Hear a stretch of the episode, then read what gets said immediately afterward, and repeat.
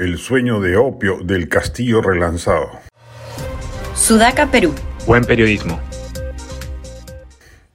Las declaraciones del cardenal Barreto, en el sentido de que el presidente Castillo le habría aceptado evaluar la conformación de un nuevo gabinete y emprender el relanzamiento de su gobierno, sumadas a las palabras de Max Hernández, secretario ejecutivo del Acuerdo Nacional, en donde señala lo mismo, que Castillo habría aceptado evaluar la designación de un gabinete de ancha base y el nombramiento de personal idóneo para el sector público, han abierto una ventanilla de esperanza de que efectivamente pueda producirse semejante cambio.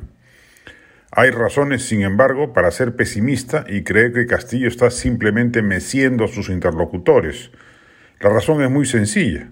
El presidente está atrapado por el serronismo. Sin los votos de Perú Libre es rehén de sus adversarios y Cerrón no va a aceptar ningún giro al centro. Ya lo dijo claramente, lo único aceptable es que Castillo gire más a la izquierda en respuesta a las declaraciones del cardenal. Una opción que podría ser tal vez aceptable para Cerrón es que Castillo nombre tecnócratas de buen nivel, de izquierda todos ellos, una humanización de izquierda como lo ha bautizado Silvio Rendón, pero el problema es que esos técnicos anidan básicamente en el nicho que el ex gobernador de Junín odia a muerte e identifica como la izquierda caviar.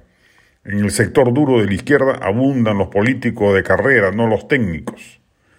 Y si Castillo soslaya Cerrón y produce ese cambio o eventualmente nombra tecnócratas de centro, perdería los votos duros de Perú Libre en el Parlamento y quedaría expuesto a situaciones adversas, que van desde la vacancia hasta, hasta una denuncia constitucional para la que se requieren alrededor de 66 votos y no los 87 de la vacancia. El presidente tendría que hacer un pacto con el centro para compensar la pérdida del perulibrismo, pero la gran pregunta que él y cualquiera se haría es si resulta confiable un acuerdo con Acción Popular, Alianza para el Progreso, Somos Perú y Podemos. Al parecer, ojalá nos equivoquemos, Barreto y Hernández están haciendo ilusiones y Castillo está ganando algo de tiempo dándoles bola respecto de una decisión que difícilmente va a tomar, dada la encrucijada política en la que se encuentra y la terrible situación de tener como socio a un rígido y obsoleto radical como Vladimir Cerrón, leninista de viejo cuño, incapaz de entender las sutilezas del juego político y de darse cuenta de la espiral de desprestigio y crisis en la que se haya inmerso el gobierno que él ha presionado para conformar.